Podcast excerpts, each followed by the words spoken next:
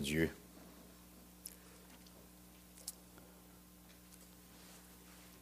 C'est un texte qui nous est familier, qui nous est bien connu. Hein? On a toujours besoin de prêter davantage d'attention pour qu'il nous parle encore. Parce que la parole de Dieu, elle se renouvelle. Et à chaque lecture qu'on y fait, l'Esprit du Seigneur fait ressortir à nos heures, à nos cœurs, à nos, intérieurs, hein, des, perceptions nouvelles, plus grandes encore, plus profondes de ces grandes vérités-là. Verset 10 donc. Il a plu à l'Éternel de le briser par la souffrance. Après avoir livré sa vie en sacrifice pour le péché, il verra une postérité et prolongera ses jours, et l'œuvre de l'Éternel prospérera entre ses mains. À cause du travail de son âme, il rassasira ses regards. Par sa connaissance, mon serviteur juste justifiera beaucoup d'hommes, et il se chargera de leurs iniquités. C'est pourquoi je lui donnerai sa part avec les grands. Il partagera le butin avec les puissants, parce qu'il s'est livré lui-même à la mort et qu'il a été mis au nombre des malfaiteurs. Parce qu'il a porté les péchés de beaucoup d'hommes et qu'il a intercédé pour les coupables. Oh notre Dieu, que tu puisses bénir nos cœurs par ton Esprit Saint alors que nous les plongeons dans cette parole si sainte. Au nom du Christ Jésus. Amen.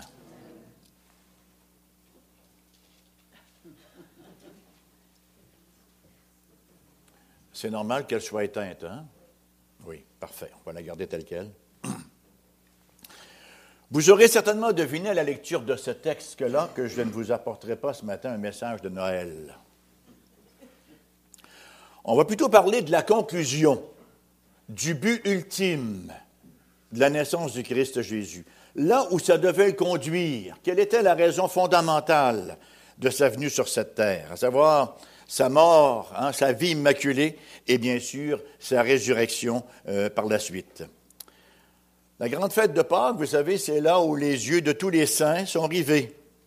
Autant les saints de l'Ancien Testament que les saints du Nouveau Testament. Dans l'Ancien Testament, on regardait vers l'avant, bien sûr, au sacrifice qui devait venir avec tous les agneaux qu'on immolait, hein, les animaux qu'on immolait en sacrifice de culpabilité, alors que dans le Nouveau Testament, on regarde derrière et on sait que tout a été accompli.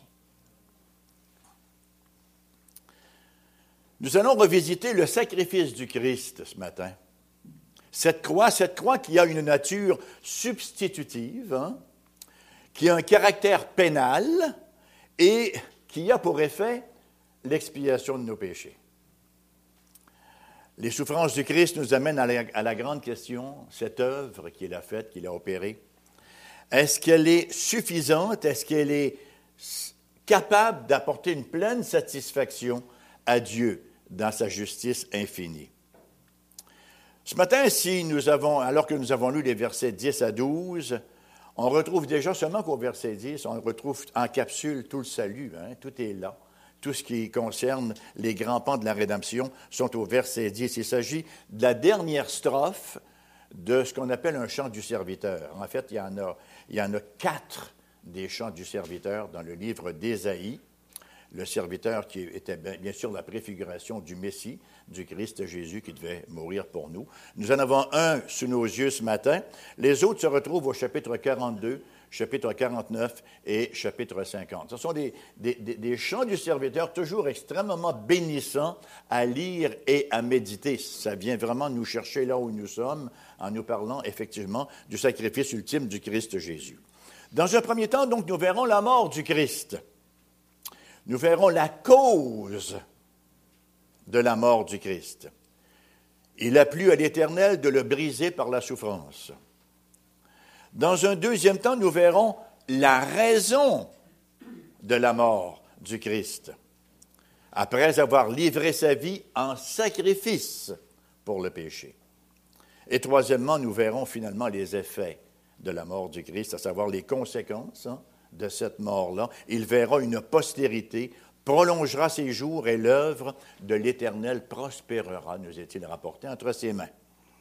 Alors, c'est un texte qui a dû complètement confondre les Juifs de l'époque qui en soi n'avaient aucune notion de la théologie de la gloire. Pour eux, tout était théologie de, euh, la théologie de la croix, je dis bien. Pour eux, tout était théologie de la gloire. Pour eux, avoir un Messie souffrant, c'est absolument impensable. Pour eux, l'avenue du Messie, c'était la délivrance du peuple d'Israël. Hein? C'était leur montée, leur domination sur le reste des autres nations. Ça se limitait en grande partie à du terrestre.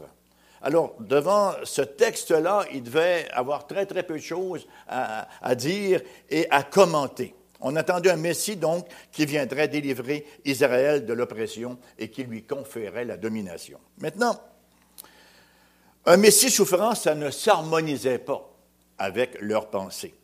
Remarquez que très souvent encore, même dans le monde évangélique, on entend ça souvent, qu'un chrétien souffrant, c'est presque une impossibilité.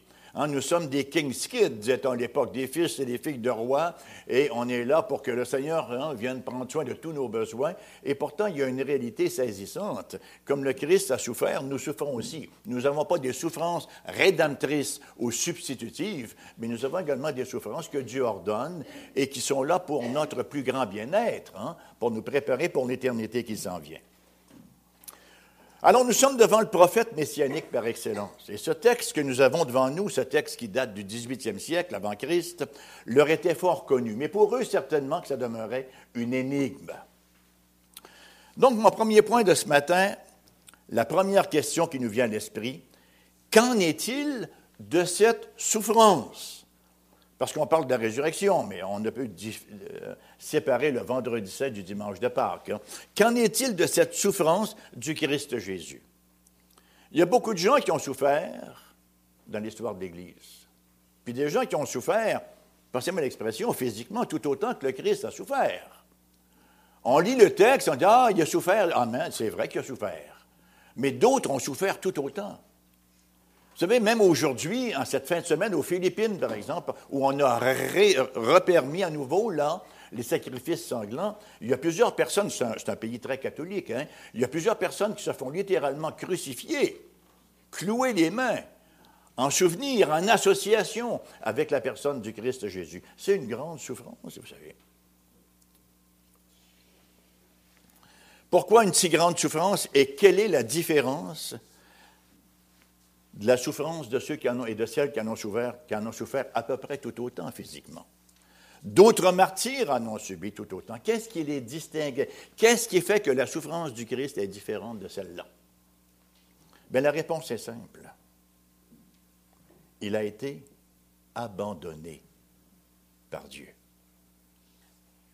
On connaît l'expression Eli, Eli, lama sabachthani. Mon Dieu, mon Dieu, Eli, Eli, hein, mon Dieu, mon Dieu, pourquoi m'as-tu abandonné? Mais on ne saisit pas toujours ce que veut dire l'abandon. Hein? Le Christ est mort, passez-moi l'expression, sans aucune grâce commune. On ne passe aucune souffrance, aucune épreuve dans nos propres vies sans qu'il n'y ait pas une grâce commune qui nous soutienne en quelque part. Nous avons en Christ la vie, le mouvement et l'être, hein, et il y a une grâce commune qui nous soutient. Le Christ est mort sans aucun soutien divin. Il est mort livré à la cruauté sans mesure des terreurs de la loi. L'Église et chacun de nous, dans nos moments les plus ardus, on demeure d'une manière ou d'une autre soutenu, hein, on demeure soutenu euh, par notre Dieu, on demeure soutenu par la grâce de Dieu. Ça nous est rapporté partout dans la parole, et ça même si on devait mourir ultra-martyr. Maintenant, on parle de martyr, j'aimerais souligner que Jésus n'est pas mort martyr ou comme un martyr. Bien sûr que les circonstances sont très semblables. Pour ceux qui meurent brûlés au bûcher, par exemple, ou ceux qui sont morts, comme on nous, rapporte hein, dans le livre de l'Ancien Testament, qui sont morts sciés. On les rentrait dans, un arbre vide et on les C'est cruel, vous voyez. Il y a eu toutes sortes de cruautés à travers l'histoire. Mais Jésus n'est pas mort de cette façon-là. Ceux qui sont morts sous les dents des lions ou de toute autre manière. Parce que lorsqu'on s'arrête à regarder l'histoire des martyrs, et c'est affreux ce qu'ils ont vécu, on sait en même temps que Dieu s'est donné une grâce au moment où l'épreuve se pointe, au moment où l'épreuve se présente. Et quand on regarde le livre des martyrs, vous avez eu l'occasion d'en lire quelques-uns, Les martyrs meurent d'une manière glorieuse pour Dieu, si vous me passez l'expression. Très souvent de fois, ils vont mourir avec un cantique sur les lèvres, avec une belle profession de foi. Pensons à Étienne dans le livre des Actes sous les pierres. Hein. Il avait comme un visage d'ange. Ça confondait ses persécuteurs et, les lanceurs de pierres qui étaient en train de lapider. Il est mort martyr, vous voyez, c'est une autre façon de mourir. Soutenu par la grâce, soutenu par l'Esprit de Dieu. Et c'est la même chose pour tous les autres martyrs. On pense à Polycarpe, l'évêque de Smyrne. On pense à un des plus grands martyrs de l'histoire, la, petite Blandine. Je ne sais pas si vous en avez déjà entendu parler. C'est absolument incroyable. On, lit ce qu'elle a souffert et on souffre nous-mêmes dans nos corps. C'est inimaginable ce qu'elle a pu souffrir. Et pourtant, elle a dit Rien ne peut me toucher, j'appartiens au Seigneur Jésus-Christ.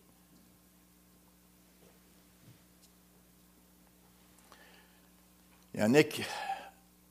On ne meurt jamais, nous, en tant que croyants, en tant qu'êtres humains, sans aucun réconfort. On a toujours le réconfort de la grâce. Les martyrs meurent soutenus par le Saint-Esprit. Les martyrs meurent avec la présence palpable de Dieu qui n'abandonne pas les siens. Et alors qu'ils agonisent, ils commencent déjà à goûter la grâce de l'éternité on parlait d'Étienne, de Polycarpe et, de Blandine et de bien d'autres, ils commençaient d'ores et déjà à goûter les perspectives de l'éternité. Souvenons-nous de la petite Blandine qui disait au jeune garçon qui était avec elle, Prends courage, on se dirige vers le Christ, il nous attend là-haut. Elle était toute joyeuse, si vous passez l'expression. Il faut quand même s'entendre par joie. Mais ce n'est pas ainsi que le Christ est mort. Alors qu'il pendait à la croix, comme euh, je disais cette semaine chez un puritain, il pendait au bois qu'il avait lui-même fait pousser. Il y a une symbolique là-dedans. Alors qu'il pendait à la croix, pas de cantique pour le réconforter, pas de lecture de l'Écriture pour le soutenir, mais l'absence suprême, l'abandon de Dieu. Il n'y a personne sur cette planète qui est abandonné de Dieu parce que le Christ a porté notre abandon. Il n'y a personne qui est complètement abandonné, pas encore moins les croyants parce que le Christ l'a porté notre abandon.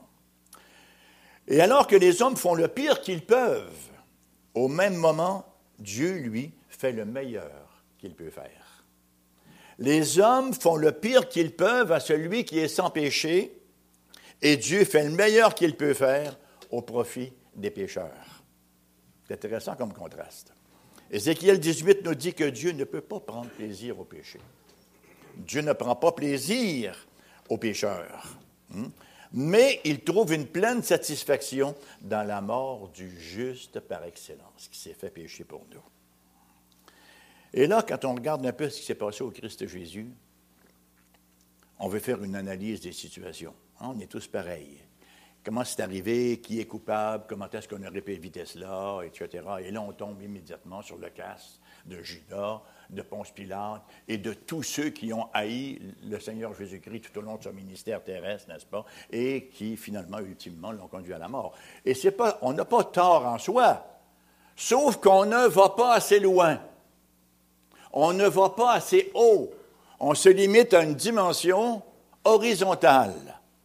Alors que la cause de la mort du Christ, elle est verticale. Et la parole est d'une clarté cristalline ici à partir de ce que nous avons lu. La Bible nous dit effectivement que ça va plus loin que la jalousie humaine. Hein. La Bible nous dit que Dieu sait plus. Et ce n'est pas un vocabulaire vide. Dieu a voulu, Dieu a pris plaisir qu'il puisse en être ainsi. Ça nous étourdit un peu, hein? ça nous donne un peu le vertige. Dieu sait plus. Ça nous en dit long sur la situation. Ça nous dit dans un premier temps que la mort du Christ, c'était beaucoup plus qu'un complot humain. Bien sûr que c'en était un en bout de ligne, ou en, fin de ligne. Mais c'était beaucoup plus qu'un complot humain, c'était la stratégie divine. Oh, que ça mérite un hallelujah. C'était la stratégie divine, en effet. La stratégie divine, il faut bien l'avouer, qui ne cesse de nous échapper. Nous lisons dans sous la plume de Paul, l'Épître aux Romains, chapitre 3, verset 25. C'est lui, le, Christ, c'est lui que Dieu a destiné à être par son sang pour ceux qui croiraient victime propitiatoire. Pas grand monde terrestre d'impliquer là-dedans, hein, ultimement. C'est Dieu qui l'a voulu ainsi. À la croix, Jésus faisait la volonté divine. Verset 10 nous dit Il a plu à l'Éternel de le briser par la souffrance. Isaïe 53. Acte, 2, 22, 24. Homme israélite de dire Pierre. Écoutez ces paroles. Jésus de Nazareth, cet homme à qui Dieu a rendu témoignage devant vous par les miracles, des prodiges, des signes qu'il a opérés par lui au milieu de vous, comme vous le savez vous-même, cet homme livré selon le dessein arrêté de Dieu. Selon le dessein arrêté et selon la préscience de Dieu. Prognosco, qui ne veut pas dire nécessairement que Dieu l'a vu d'avance, mais nous parle de la décision d'avance de Dieu, décision préliminaire de Dieu. Alors cet homme livré selon le dessein arrêté et la préscience de Dieu, vous l'avez crucifié, vous l'avez fait mourir par la main des impies, Dieu l'a ressuscité en le délivrant des liens de la mort parce qu'il n'était pas possible qu'il soit retenu par elle. On s'arrête sur les causes secondes. On s'arrête sur Pilate. On s'arrête sur Hérode. On s'arrête sur le souverain sacrificateur, sur toute la gang mais ce ne sont que des causes secondes, voyez. Il a plu à l'Éternel, cause première, qui doit, être, qui doit être prise en compte. Et ça nous rappelle les circonstances de nos vies, où on s'arrête très, très souvent de fois aux causes secondes. Bien sûr qu'on a une responsabilité à prendre, mais on s'arrête trop souvent sur les causes secondes plutôt que de prendre en compte la cause première. C'est la faute de ci, c'est la faute de ça, c'est la faute du gouvernement, ils sont comme ci, ils sont comme ça. Et là, bon, on commence à faire toutes sortes de scénarios, on fait des complots. Bien sûr que tout est complot, who cares? On le sait que tout est complot. Mais au-delà des complots, il y a un Dieu souverain qui règne, il y a ses décrets qu'il ne faut pas laisser pour compte. Cause première, cause seconde. Et on ne sombre pas ici dans une espèce de déterminisme philosophique en disant Bon, ben, c'est pour arriver, ça va arriver, Dieu l'a décrété. C'est pas comme ça que ça se passe. Il y a quelque chose qui nous transcende, qui nous mystifie un peu ici, là, qui nous dépasse notre rationalité au niveau des causes secondes et des causes premières. Toujours dans Acte 2, 23, cet homme livré selon le dessein arrêté et selon la préscience de Dieu. En cause première. Amen. Mais ça n'arrête pas là cet homme livré selon le dessein de Dieu et la présence de Dieu, cause première, vous l'avez crucifié, vous l'avez fait mourir par la main des hommes. On n'est pas en train de blâmer Dieu, là. Hein? On blâme ceux qui l'ont crucifié, ceux qui l'ont mis à mort, les causes secondes. On ne peut pas, euh, on ne met pas la faute sur Dieu, mais on ne peut pas l'éliminer du discours. Ça gravite autour d'un grand mystère dont on parle au quotidien. Dieu souverain, l'homme est responsable. C'est une réalité mais ça ne se marie pas très bien dans notre raison finie. Et ça m'amène à mon deuxième point, la raison de la mort du Christ.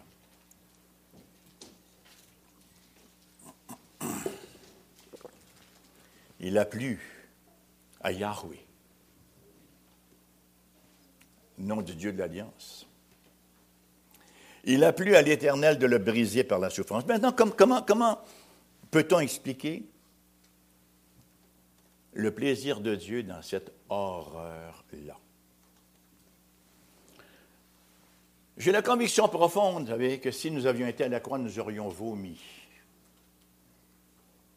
de dégoût, de colère, de révolte.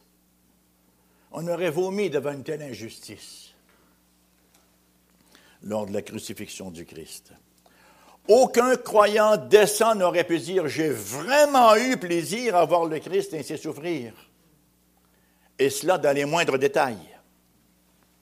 Et pourtant, au verset 10, il a plu à l'Éternel. Qu'est-ce qui a plu à l'Éternel? De le briser par la souffrance. Pas une petite gifle, pas une petite douleur passagère, pas quelque chose qui se règle avec deux Tylenol. Il a plu à l'Éternel de le briser par la souffrance. Comment Dieu pouvait-il prendre plaisir à cela? Ce qu'il nous faut comprendre, c'est que le plaisir de Dieu n'était pas dans la peine et les douleurs qu'il infligeait à son Fils, mais dans sa raison. Non pas dans son agonie, mais dans son accomplissement. Non pas dans la souffrance, mais dans le salut. C'est ce qui a plu à l'Éternel. La deuxième partie du verset 10 nous dit que le serviteur de l'Éternel a livré sa vie en sacrifice pour le péché. C'était donc une offrande de culpabilité. Ça vous rappelle quelque chose dans l'Ancien Testament? Les sacrifices de culpabilité. Il n'est pas mort amer, Jésus. Il n'est pas mort en criant l'injustice. Il n'est pas mort en train d'invectiver ses bourreaux non plus. Il percevait ses tourments comme étant la volonté salvatrice de notre Dieu. Et c'est sur cet instrument, cet instrument de torture humaine, que Jésus a fait de son âme une offrande à Dieu pour les péchés de d'autres. Vous savez, Dieu n'est pas mort pour que Dieu puisse nous aimer. Christ n'est pas mort pour que Dieu puisse nous aimer. Christ est mort parce que Dieu nous aime. Point la ligne. Parce qu'il nous aime. Quelle belle vitrine d'amour représente la croix du Seigneur Jésus-Christ. On aime ça en faire du, euh, shopping, regarder dans, les vitrines. Mais sans voir la plus belle vitrine qui puisse être pour nos vies, c'est la croix du Seigneur Jésus-Christ. Où on voit le mot amour écrit tout en lettres, tout en couleurs, tout en amour. L'amour et la sagesse se sont fait complices à l'intérieur du sacrifice du Christ Jésus. Le Christ immaculé qui prend sur sa croix, qui endosse la position d'un criminel par amour pour les pécheurs. On a une belle, une belle illustration ici de la doctrine cardinale que nous appelons l'expiation. L'expiation. C'est un mot intéressant, euh, enfin c'est le mot cafard en hébreu, pour ceux qui s'intéressent, qui veut dire littéralement couvrir, et puis figurativement, bon, ça veut dire enlever, expier, enlever. Et c'est vraiment ce que le Christ a fait.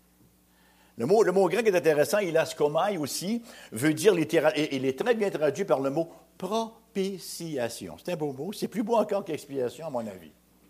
Hein? Rappelons-nous que nous étions ennemis de Dieu. La chute, ce n'était pas uniquement une injure éthique. Il y avait des conséquences no-éthiques au très fond de nos êtres. Hein? Et on était vraiment ennemis de Dieu et il y avait une incapacité totale de reprendre communion avec lui en raison de ce que nous étions et de ce que lui est. Mais par le sacrifice parfait du Christ Jésus, Dieu s'est rendu propice à nous, la propitiation. Ça aurait mérité un autre Alléluia. Hein, si on avait dû investir le deuxième talent. On a la réponse à la grande question de Job, chapitre 25, verset 4. Comment l'homme serait-il juste devant Dieu? Comment celui qui est né de la femme serait-il pur? On a la réponse en Christ Jésus. Le Christ a pris la place de l'homme. Il s'est offert au calvaire à la place de l'homme. C'est un vicaire.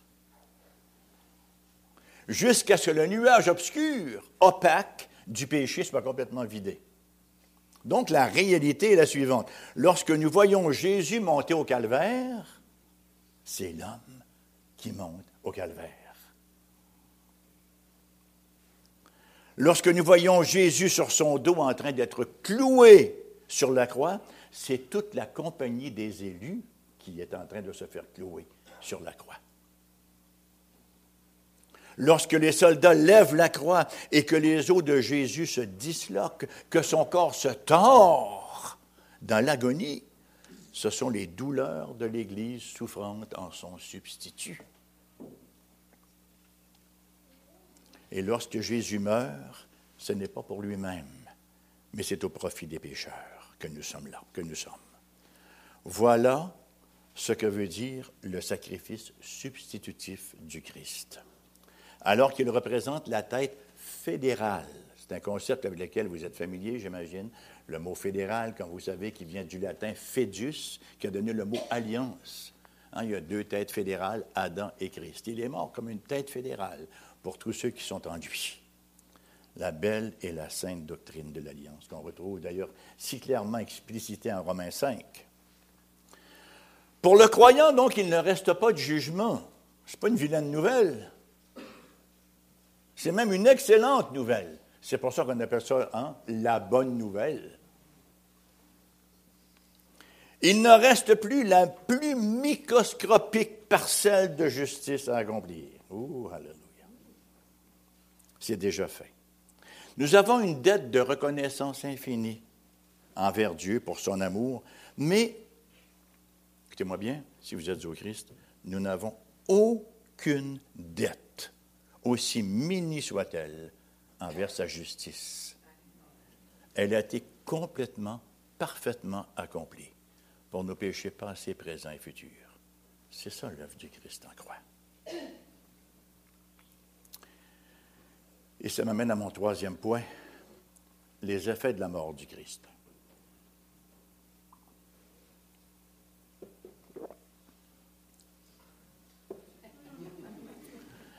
Votre assemblée d'affaires s'en vient, il faudrait peut-être voter des verres d'eau un peu plus gros.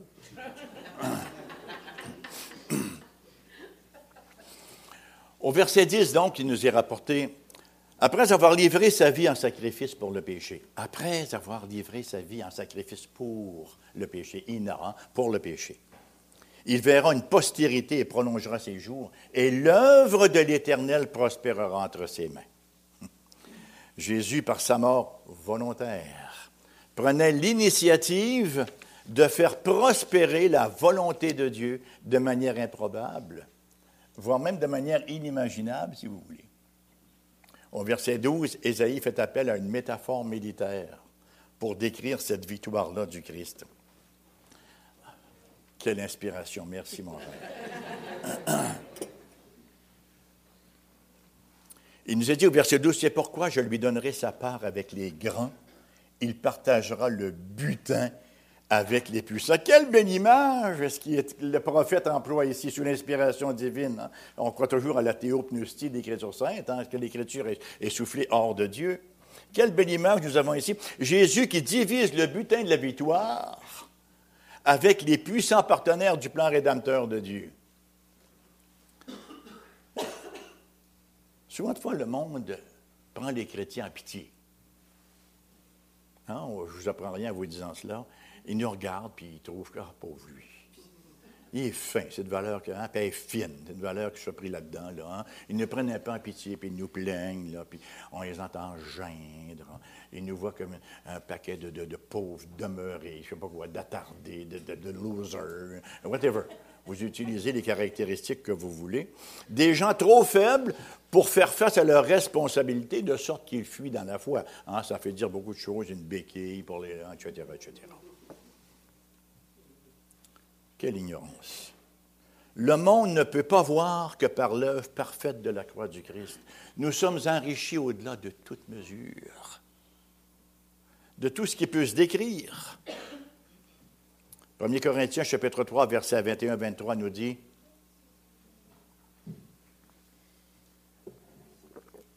Que personne donc ne mette sa gloire dans les hommes, car tout est à vous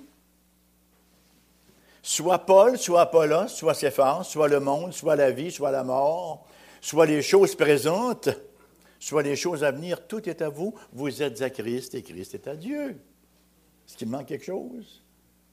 Hein? Tout est à vous. Et alors que le Christ prend un recul, ça c'est intéressant aussi. Le Christ prend un recul et regarde au plan rédempteur de Dieu, comment il se sent là face au prix qu'il a dû payer pour notre rédemption. Hein?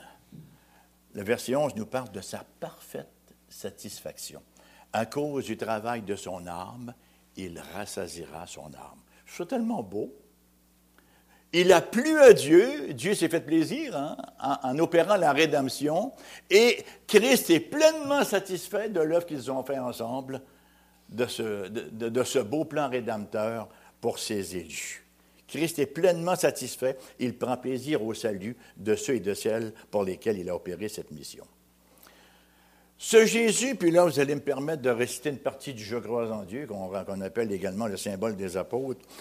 Ce Jésus qui a souffert sous Ponce Pilate, qui a été crucifié, qui est mort et qui a été mis au tombeau, hein, il est ressuscité des morts et est maintenant assis à la droite du Dieu Tout-Puissant. Et il a toute puissance et tout droit moral d'agir à titre d'exécutant de la volonté rédemptrice de Dieu pour notre pauvre race coupable. Il ne souffre plus autant, étant donné le caractère unique et complet de son offrande, bien sûr.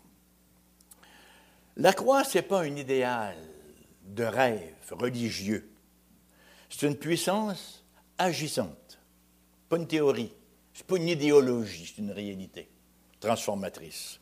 Elle a le pouvoir que le mal ne peut conquérir. Elle a le, pouvoir que le mal ne peut comprendre, mais pour Dieu, elle fait foi de tout. L'apôtre Paul dira dans sa course missionnaire, 1 Corinthiens 2.2, Car je n'ai pas eu la pensée de savoir parmi vous autre chose que Jésus-Christ et Jésus-Christ crucifié. Et nous sommes invités, bien-aimés, à faire montre de la même audace dans notre témoignage. Ne pas avoir honte de, Jésus-Christ. Ne rien vouloir savoir d'autre que Jésus et Jésus crucifié. On n'a pas trop de mal à parler de Dieu, mais quand on arrive à la croix, ça nous force à parler du péché, ça nous force à parler de repentance. On est moins à l'aise un peu. On n'a pas du tout à avoir honte de cela. C'est notre tout de l'Évangile. Nous n'avons aucune raison d'avoir honte de cette croix, et, et, ce qui fait si souvent l'objet d'ailleurs du mépris du monde.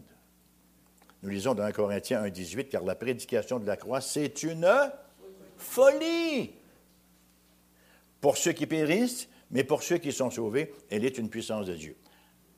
La prédication de la croix, c'est une folie pour le monde. Qu'est-ce qui est fou entre les deux? La croix ou le monde? Quand on s'arrête sur une rationalité, sur vraiment ce qui, ce qui doit être considéré, la croix est très, très loin d'être une folie. Il n'y avait pas d'autre moyen, vous savez, que la croix pour le salut des pécheurs que nous sommes. Il nous est rapporté aussi, toujours dans 1 Corinthiens, chapitre 1, verset 23-24, Nous, nous prêchons Christ crucifié. Scandale, pire d'achoppement. Scandale pour les Juifs, folie pour les païens, mais puissance de Dieu et sagesse de Dieu pour ceux qui sont appelés, tant juifs que grecs. Et c'est ce qui fait dire à Paul, écoutez, j'ai absolument pas honte de prêcher un message comme celui-là, bien au contraire. Hein? Romains chapitre 1, verset 16, 17, Je n'ai point honte de l'Évangile. C'est une puissance de Dieu pour le salut de quiconque croit, du juif premièrement, puis du grec, parce qu'en lui est révélée la justice de Dieu par la foi, et pour la foi, selon qu'il est écrit, le juste vivra par la foi. on a vu tout à l'heure ce que voulait dire le mot croire. Vivre dans la foi de l'œuvre pleinement accomplie par le Christ. Cette culpabilité qui est le lot de la race humaine, et que l'homme ne peut d'aucune façon effacer par des sacrifices, par la pénitence, par je ne sais trop quoi d'autre, les remords, les vains regrets, bien Dieu s'en est chargé pour ceux et celles qui se confient en lui. On peut en lui être libéré de notre passé, on peut voir nos vies transformées. Christ est la seule voie. Seule voie. J'aimerais vous citer les propos du pasteur Charles Simon, qui était un pasteur anglican qui a vécu au 19e siècle. ce sont des paroles qui m'ont beaucoup frappé, que j'ai lues il y a quelques semaines. Euh, c'est très simple, mais c'est les choses simples qui nous interpellent, nous, les super intellectuels. Euh, on est beaucoup trop intello, hein, les, les, sur-intellos réformés baptistes que personne ne comprend. Là. Hein, c'est bon parfois de lire des choses qu'on peut comprendre étant des gens normaux. Alors voilà, c'est ce que le pasteur Simeon, Pascal n'a pas ri du tout, pas grave. Hein, le, le, rit derrière sa barbe. C'est ce que le pasteur Simon a écrit, et je vous le traduis ici. Dans la semaine de la Passion,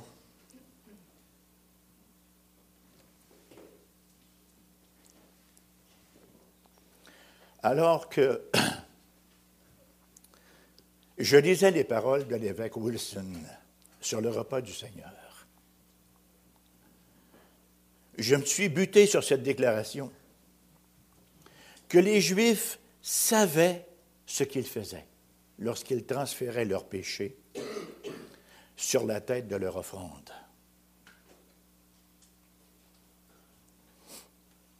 La pensée vient à mon esprit, est-ce que je peux transférer toute ma culpabilité sur un autre? Est-ce que Dieu a pourvu une offrande pour moi? Offrande sur la tête de laquelle je peux laisser mon péché? Ainsi, puisque Dieu le veut, je ne porterai pas davantage mes péchés sur mon âme. Un moment de plus, de la sorte, j'ai déposé mes péchés sur la tête sacrée de Jésus. Est-ce que ce n'est pas une parole saisissante? Le premier élément que nous retrouvons ici dans cette offrande-là, d'abord, c'est la reconnaissance qu'il y avait péché. C'est le premier point. Pour qu'un sacrifice puisse servir quelconque façon, il faut réaliser notre besoin. Et on fait ici, bien sûr, référence à l'offrande de culpabilité que les Juifs offraient dans l'Ancien Testament et qui était un symbole, une préfiguration du service du Christ. Excusez-moi une seconde.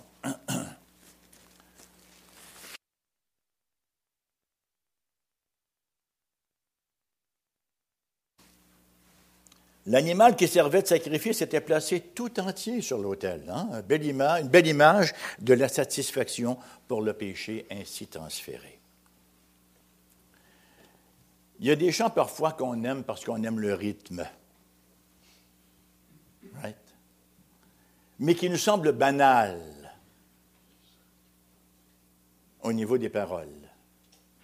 Et à un certain moment, pour une raison ou pour une autre, les paroles nous saisissent. Quand j'étais en train de préparer ce message-là, il y a un chant qui m'est venu à l'esprit, un très vieux chant, qui m'est revenu à l'esprit. Je l'ai gardé pendant deux, trois jours, à le, chanter dans mon cœur et parfois à haute voix aux, grandes dames de mon chien. Lorsqu'on prend conscience de la majesté des doctrines que ces chants-là suggèrent, la mouvance change complètement. Et le chant qui venu dans l'esprit alors que je préparais ce message, c'est celui-ci. Vous devez le connaître aussi. Oh, happy day.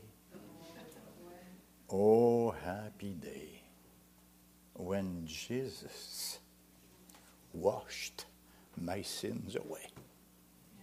Hallelujah. Je ne suis pas familier avec tout le monde ici. C'est pourquoi j'aimerais poser une question.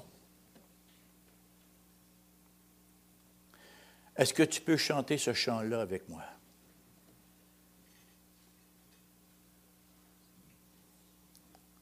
Est-ce que tu peux chanter à gorge déployée Oh, happy day, when Jesus washed my sins away?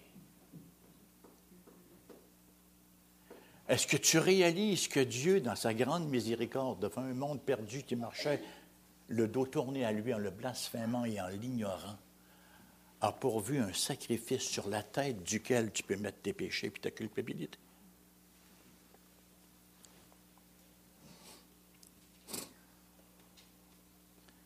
Est-ce que tes péchés sont pardonnés ou passez-moi l'expression, est-ce que tu es encore pogné avec? Parce qu'on ne se débarrasse pas de son péché, vous savez. On ne peut pas se débarrasser de notre péché, sinon que par le Christ. Lui nous en a débarrassé de nos péchés, lorsqu'on vient à lui par la foi. Il n'y a aucun récurrent moral ou spirituel qui peut te laver de tes péchés. Dieu est un Dieu infiniment saint. Il n'y a aucun péché. Appelez ça comme vous voulez. Véniel, petit, autre, de quelque sorte que ce puissant qui va rentrer au ciel. Aucun péché ne peut rentrer au ciel, ça viendrait souiller, entacher.